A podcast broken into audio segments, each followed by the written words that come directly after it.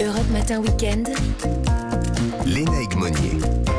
Et à 7h11 sur Europe 1, nous reparlons de la reine Elisabeth II. Les funérailles se tiennent demain. 2 millions de personnes, 300 chefs d'État et des têtes couronnées sont attendus à Londres. On a vu notamment euh, cette nuit euh, l'arrivée de Joe Biden. Bonjour Alain Bauer. Bonjour. Alors, on vous invite ce matin en votre qualité de professeur de criminologie au Conservatoire national des arts et métiers. Vous êtes responsable du pôle sécurité, euh, défense, renseignement. Cette opération de sécurité à Londres, c'est du jamais vu hein, sur le sol anglais. Ah, c'est du jamais vu depuis la Deuxième Guerre mondiale. En tout cas, c'est le, le, le, gouvernement britannique et les services de sécurité ont eux-mêmes indiqué que la mobilisation euh, n'avait jamais atteint un tel degré, y compris pendant les derniers Jeux Olympiques de Londres. Alors, en termes de moyens humains, on sait que ça représente à peu près 10 000 policiers. Est-ce que cela vous semble suffisant?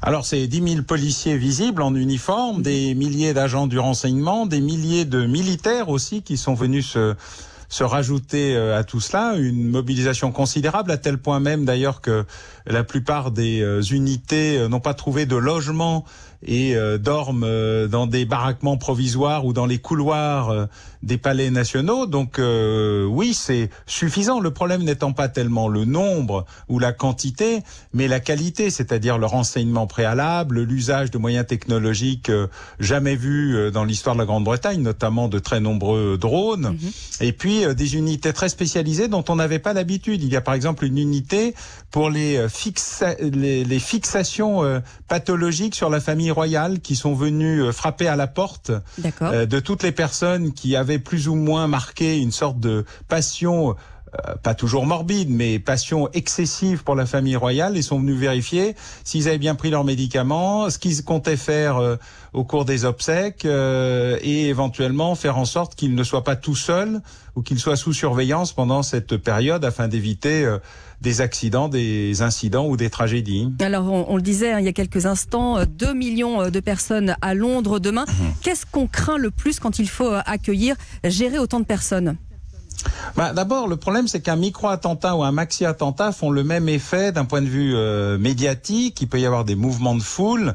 Et puis, euh, surtout, on veut éviter euh, le détournement d'une cérémonie funèbre, d'un hommage national, en signal pour une organisation ou des individus en matière de terrorisme. Ce qui a beaucoup changé depuis les attentats de 2001, c'est qu'on est passé de l'hyperterrorisme très organisé, très structuré, avec des dizaines de personnes, des groupes de soutien.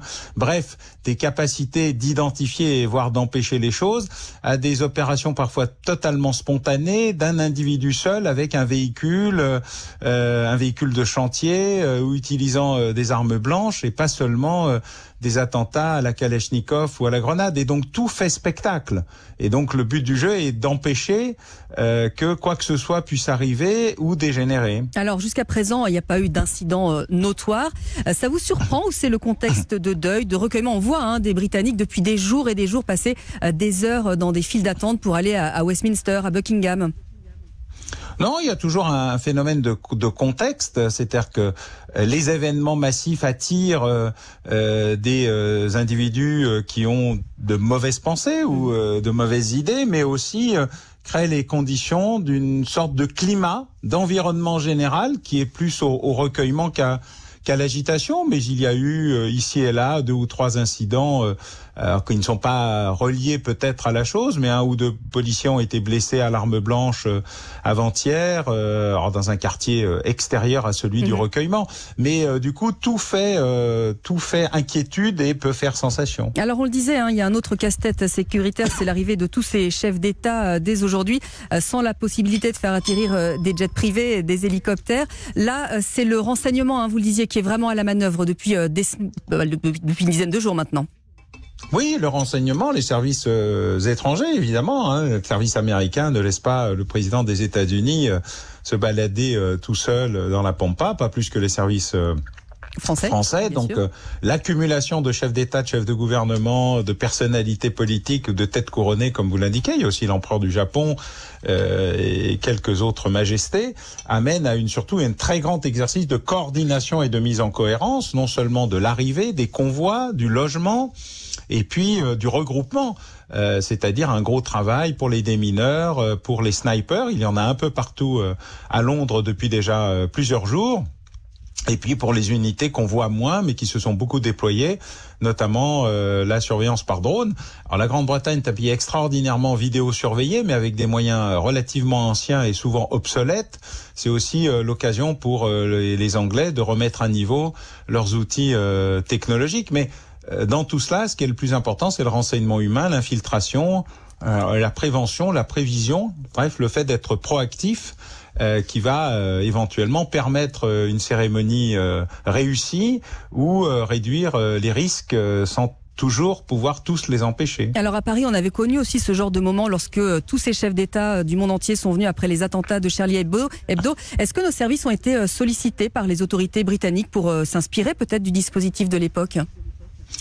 Je ne crois pas que c'est la nature des Britanniques de solliciter qui que ce soit, mais il y a une très grande coopération entre services qui date de la période de l'IRA, euh, comme il y a une très grande coopération avec le service espagnol qui datait de la période de l'ETA.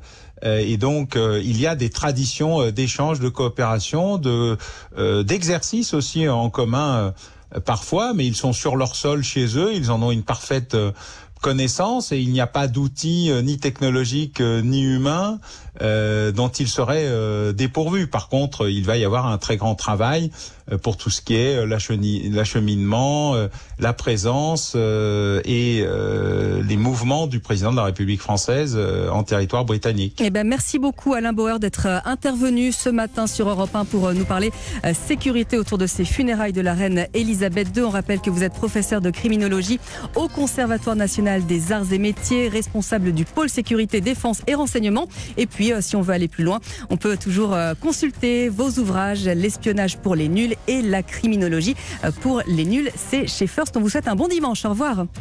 Bon dimanche, au revoir.